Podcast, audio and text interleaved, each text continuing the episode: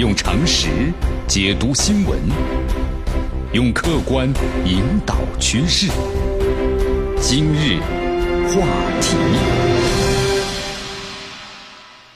这里是今日话题。大家好，我是江南。你看，在中美贸易战的时候呢，很多网友们就说了，咱们中国呀不应该向美国出口这个稀土了，对吧？因为美国基本上稀土都是从中国进口的，因为中国这个稀土的质量呢特别的好。这个稀土干什么呀？芯片，这芯片制造当中啊是离不开稀土的。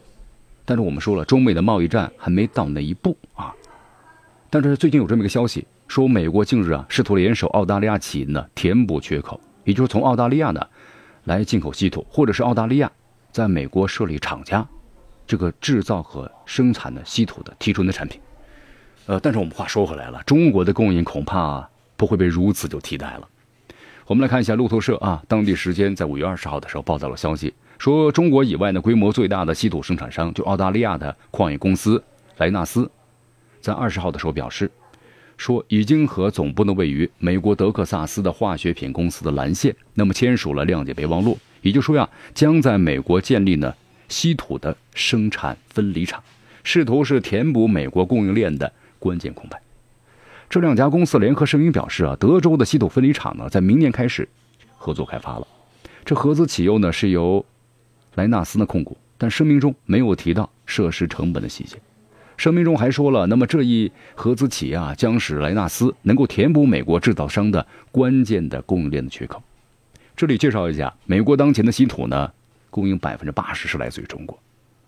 美国媒体啊，《华尔街日报》认为，上述联合声明暗示啊，中国以外的稀土供应呢。选择非常的匮乏，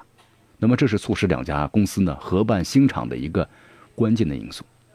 在去年的时候，美国国家地质调查局认为呢，三十五种矿物对该国的经济和国防至关的重要。那么其中一半以上种类的供应，美国几乎呀都要依赖于进口。那么在这类至关重要的矿物中，这稀土啊堪称是最极端的例子。根据美国政府的数据，在去年十年的时当当中，全球的稀土供应中超过百分之九十，那都是来自于中国。咱们中国呀是世界上最大的稀土生产国，同时还有咱们中国的这个稀土的质量是最好的、最高的。自从特朗普领导的美国政府一意孤行，然后举起了大税的关税大棒以来，这稀土啊就一直是中美贸易摩擦中肯定无法被忽视的焦点了。早在五月十号的时候，美国贸易代表莱特希泽呢就表明，对所有中国产品呢征税。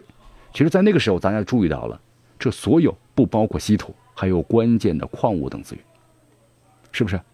那么当时其实很多人都分析认为，提到了中国打赢贸易战的三张王牌之一，那就是稀土啊。国外媒体怎么分析？我们来看一下，《华尔街日报》呢表示，稀土的生产领域呢由中国主导，而一些全球最大的稀土消费者呀是电动汽车、风力的涡轮机和军用设备等先进领域的美国制造商。正因为如此，尽管这贸易争端呢不断的升级，但是美国一直不愿意对中国的稀土商品。加征关税，这特朗普政府也担心啊，美国国内稀土供应不足，那肯定要破坏具有竞争力的现代经济和强大的军事能力，所以他们也在想，是不是要填补美国供应链的一个关键空白呢？你看，在二十号的声明中，莱纳斯表示啊，新公司的目标就是要填补美国供应链的关键空白，确保美国公司持续拥有基于美国的稀土产品渠道。那么，美国唯一的稀土开采生产商莫雷矿业公司在二零一五年呢？申请破产保护之后，这美国就没有了稀土材料，就是不管是重还是轻稀土材料的分离厂家。那么像莱纳斯的话，是在近十年的时间里，他是从澳大利亚的一个小矿企业呢，成长就是以为中国以外地区规模最大的稀土生产商。这家公司啊，在澳大利亚呢干旱的西部地区采矿，然后再把矿石呢运往马来西亚加工。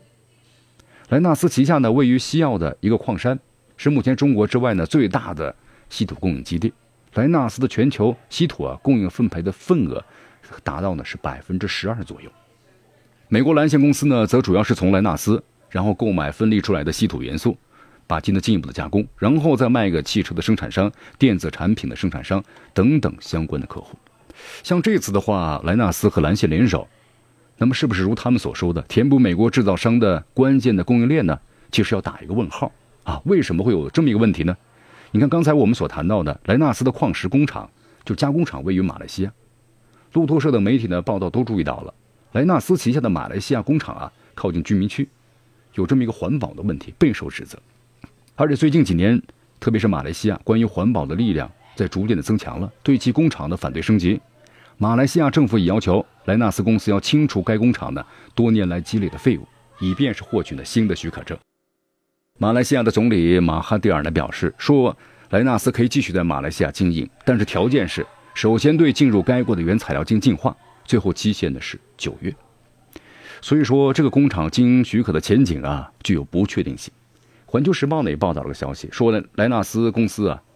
准备想要放出呢在美国建厂的消息。被认为呢是和马来西亚政府的讨价还价。好，你你不让我生产了，是不是环保的问题？那行，我把工厂呢移到美国去。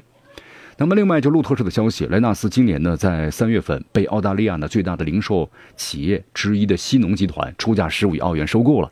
但是因为估价过低啊被拒绝了。分析人士认为，莱纳斯公司公布的建厂的消息可能是为了抬升股价，就是我这个工程，我整个的集团公司。还是有人想要的，对吧？也有合作的伙伴。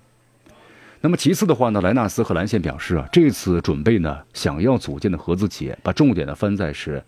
分离等重稀土上。那么随后的话，可能会扩大呢合资工厂的业务范围，啊，再分离这个轻稀土。那么这些元素呀，都是莱纳斯旗下马来西亚工厂的主打产品。而在呢中重稀土元素上，就是咱们中国其实呢真正占据的主导的地位。中泰证券的话呢，去年四月份发布了就是报告，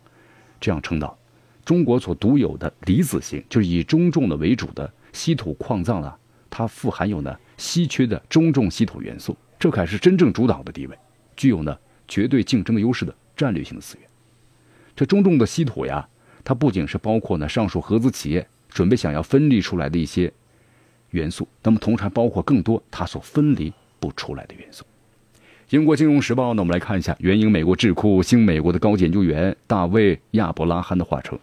中国在这场战斗中啊有强大的力量，它比我们更了解呢供应链以及这些材料是如何通过我们的智能手机、还有特斯拉和战斗机提供动力的。美国的弱点是不开采稀土，而是呢加工稀土或者是磁铁和电池等产品，包括呢进一步的延伸向下的供应链。在这方面，中国拥有无可争的优势。但是从美国最近的反应看得出来。”稀土呢是掐住了其命运的咽喉，美国政府急于找办法想要解决。其实，在今年上半年的时候啊，日本的新闻媒体呢也报道过，说美国政府相关人士在受访时透露，为了确保高科技包括武器装备所生产的必要的稀土金属不受制于人，特朗普呢将推进有关资源的回收再利用，就包括研发从废旧的锂电池中提取呢稀有的金属的这样一项技术。同时，在今年上半年三月份的时候呢，美国一家咨询公司的总裁詹姆斯·肯尼迪在美国的国防月刊上发表了这篇文章，说中国的稀土呀，那就是掐住了美国命运的咽喉，提出美国现在国防技术领先地位的相对下降和稀土能力的衰落是同步的，而与此同时呢，中国的进步主要源于稀土资源的生产精炼、技术科学和国防应用等方面的付出超乎寻常的努力。用常识解读新闻，用客观引导趋势。今日话题。